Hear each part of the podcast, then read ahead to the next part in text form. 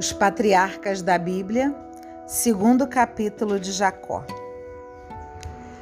Uma observância, né, que temos, né, tanto em Abraão quanto em Isaac, e com Jacó não seria diferente, né, o, o matrimônio. A, a, a escolha de uma boa esposa, né, para que os acompanhasse. É claro que é, ao olhar muitas vezes com o um olhar humano, parece que não há uma interferência do nosso Deus, mas é claro que há uma interferência do nosso Deus. Ele não elegeria né, é, Sara, Rebeca e Raquel para ser as nossas matriarcas de uma forma deliberada. Jacó então continua né, a sua viagem e vai para a terra dos orientais.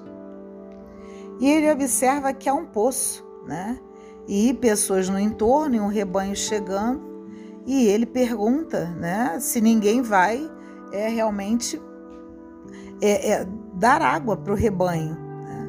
E tem como resposta que é, não se pode fazer isso antes que todos os rebanhos estejam reunidos. E nesse momento em que ele está chegando ali, é, ali também chega Raquel. Então Jacó ainda estava conversando né, com os orientais quando Raquel chegou com o rebanho de seu pai, pois ela era pastora. Raquel era uma pastora.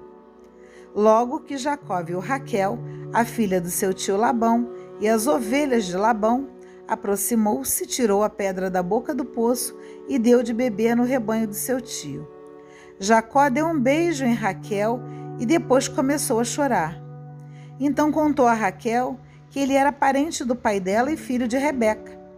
Ao saber que se tratava do seu sobrinho Jacó, Labão correu ao encontro dele, o abraçou, o cobriu de beijos e levou para sua casa.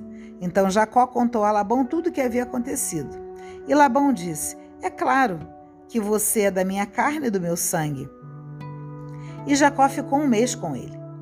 Labão disse a Jacó: o fato de ser parente meu não é motivo para que você me sirva de graça. Diga-me qual deve ser o seu salário. Ora, Labão tinha duas filhas. A mais velha se chamava Lia, a mais nova Raquel. Os olhos de Lia eram meigos, porém Raquel tinha um belo porte e um lindo rosto. E Jacó amou Raquel.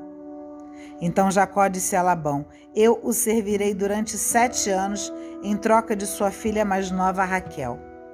Labão respondeu: É melhor dá-la a você do que a outro qualquer. Fique comigo.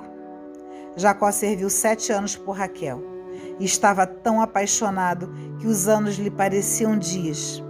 Depois Jacó disse a Labão: Terminou o prazo, me dê minha mulher para que eu viva com ela. Labão reuniu todos os homens do lugar e lhe ofereceu um banquete. A noite chegou, pegou sua filha Lia e a levou para Jacó e Jacó dormiu com ela. Labão deu sua serva Zelfa como serva para sua filha Lia. Na manhã seguinte, Jacó descobriu que era Lia e disse a Labão: O que fez comigo? Não foi por Raquel que eu servi? Porque você me enganou? Labão respondeu: Em nossa região não é costume que a mais nova se case antes da mais velha. Termine esta semana de núpcias e eu lhe darei também a outra em troca do serviço que você me fará durante outros sete anos. Jacó aceitou. Terminou a semana de núpcias e Labão lhe deu a filha Raquel como mulher. Labão deu sua serva Bala como serva para sua filha Raquel. Jacó uniu-se a Raquel e amou Raquel mais do que Lia e serviu a casa do seu tio outros sete anos. Vendo que lhe era desprezada, Deus a tornou fecunda, enquanto Raquel permanecia estéril. Lia concebeu e deu à luz a um filho e deu a ele o nome de Ruben, pois dizia: Deus olhou para minha aflição e agora meu marido me amará. Tornou a conceber e deu luz a um filho e disse: Deus ouviu que eu não era amada e me deu este outro. E ela o chamou Simeão. Concebeu outra vez e deu à luz a um outro filho e disse: Desta vez meu marido se sentirá ligado a mim, porque lhe dei três filhos. E ela o chamou Levi. Concebeu outra vez e ela deu à luz a um filho e disse: Desta vez dou graças a Deus. E por isso ela o chamou de Judá. Depois parou de ter filhos. Nós temos aqui uma passagem, né? extremamente significativa da vida de Jacó, que é quando ele é, se apaixona, né? quando ele ama né? uma mulher. Sua prima, né? porque é a filha do seu tio, mas realmente a cultura daquela época era não casar a mais nova antes da mais velha. O que Labão né, faz algo que é, não é ético aos nossos olhos, mas diante da cultura ele se vê obrigado, né, dentro de, é, de da própria da, da, cidade, né? Seria vexatório para ele e vexatório para Lia, porque se Raquel se casa primeiro, quem se casaria com Lia depois? Então ele resolve ser dessa forma. Naturalmente, como diz a, a própria palavra, né? Jacó agora ele paga as fraudes passadas, sofrendo as espertezas do tio. É, então, assim, é, é, nós temos que observar que o que eu falei no capítulo anterior, não nos cabe a nós o julgamento, e sim olhar para a palavra.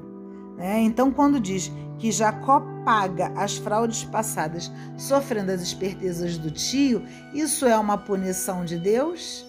Parem para refletir. Não. Deus não, não, disse no ouvido de Jacó: é, faça isso ou faça aquilo. Nós temos que prestar muita atenção nas nossas atitudes, nas nossas escolhas, nas nossas decisões. Então, quando eu decido algo, eu tenho que me perguntar: isso será do agrado de Deus? Na realidade, fato é que devemos entrar no secreto e quando eu digo entrar no secreto, você já sabe o que, que é. Vá para o seu quarto, vá para o seu canto de conversa com Deus, se tranque, conte para Deus tudo o que está acontecendo. Rasgue o seu coração e conte tudo em detalhes, até os que você tem vergonha de se olhar no espelho e confessar. Mas com Deus, se ajoelhe e conte. E pergunte para Ele: Eu quero ter essa decisão, Senhor. Essa decisão é do seu agrado? E aí vale a pena lançar mão do capítulo anterior do que Jacó disse: Senhor, eu saberei que, estar, que vai estar comigo, que vai concordar, se me der algum tipo de sinal.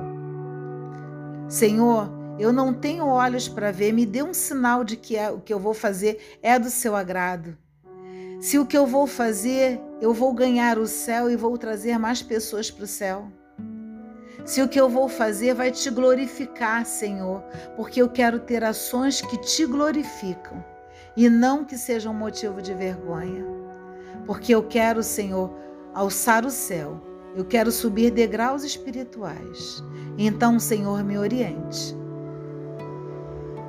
E assim, né? Ah, Luciana, mas Jacó fez isso, né? Antes de chegar na, junto do tio dele. Concordo plenamente com você, mas o que ele tinha feito no passado, ele trouxe junto com ele. Então, ele acabou né, tendo essa paga das fraudes dele com a esperteza do tio dele. E agora vamos ver o que aconteceu, porque Lia teve todos esses filhos, não vimos né? Nenhuma menção de Jacó dizer que agora ama Lia tanto quanto ama Raquel. Então vamos ver o que, que a, a, o próximo capítulo nos reserva, né? Vamos agora é, pedir, né? Que o Senhor nos guarde, nos proteja e que as palavras da Sagrada Escritura perdoe os nossos pecados e nos capacite, nos ilumine e nos leve a uma reflexão à luz do Cristo. Amém.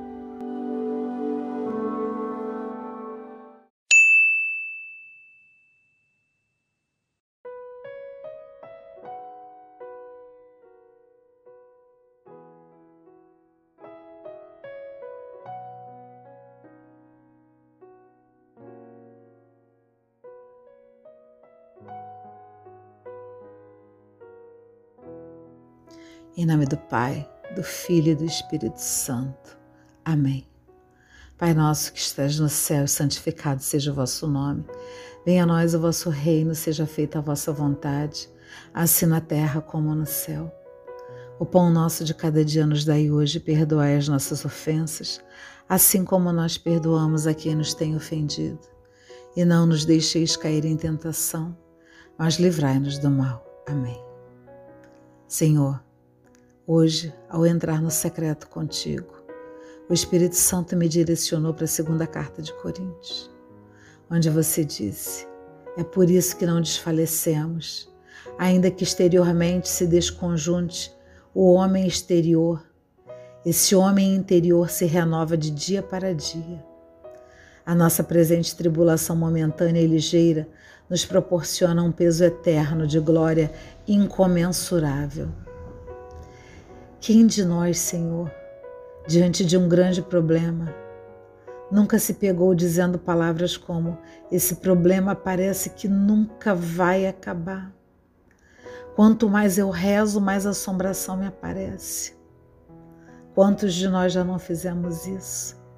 Mas a palavra de Deus tem sempre algo diferente para nos sacudir nos momentos de tribulação porque o Espírito Santo ele nos inspira, como ele inspirou o apóstolo Paulo a nos dizer essas palavras. Porque isso são tempos de dificuldade, de provação, esse tempo em que estamos vivendo. E lançarmos mão da palavra, lançarmos mão da Bíblia, desse livro tão sacramental, sagrado e divino, diante de uma tribulação que hoje nos desafia e que é momentânea e ligeira, conforme o apóstolo Paulo fala a Coríntios. Significa o quê? Que as nossas dificuldades têm dias contados. Ela não vai durar para sempre. Deus não vai nos deixar em tempos de aflição para sempre. Não tem como durar. E é nessa certeza que nós temos que nos afiançar. E é nessa certeza que eu me lanço todos os dias e renovo as minhas forças. E aí lanço novamente a mão das palavras que o apóstolo Paulo disse. Por isso não desfalecemos, porque nós somos gastos por ti. Numa tribulação, num problema que ficamos quase que loucos. Mas nós não desfalecemos nós não perdemos as forças, nós não desistimos de lutar. Nós lutamos, lutamos, lutamos, porque sabemos que na hora certa, que é a sua hora, você vai nos abençoar. E eu, como amo a Paulo, como amo a ti, ele dá como se fosse uma receita para a gente não desfalecer. Quando ele diz, ainda que exteriormente o nosso homem exterior se desconjunte, quer dizer, quando você me quebra, quando você me parte ao meio, você me renova interiormente. Você faz com que eu veja o que eu não consigo ver, o que eu sou cega para ver, cega. Por isso, querido Pai, eu te agradeço por entender que as minhas tribulações e dificuldades são momentâneas e ligeiras. Agradeço porque elas um dia vão passar, deixando-me mais próxima da glória de Deus, porque o Senhor sempre prepara para mim algo de especial, porque eu sou filha, você é filho, filho da promessa. E eu te peço, Pai de joelhos, em nome de Jesus, que teu Espírito Santo nos renove nesse dia nos renove todos os dias. Eu não quero, Senhor, que as coisas passadas envelheçam dentro do meu coração. Abramos mão agora de rancores, de julgamentos, de vinganças, para estar inteiramente livre para receber o que o Senhor tem para a nossa vida a partir de agora. Enche-nos, Senhor, Enche-nos com teu espírito de amor e perdão, em nome de Jesus. Que sejamos moldados por ti, através dessas provações, para nos tornarmos uma coluna forte, para grandes e eternas obras que o Senhor tem para todos nós. E que o Espírito Santo nos renove ainda hoje com o poder do amor e do perdão. Amém.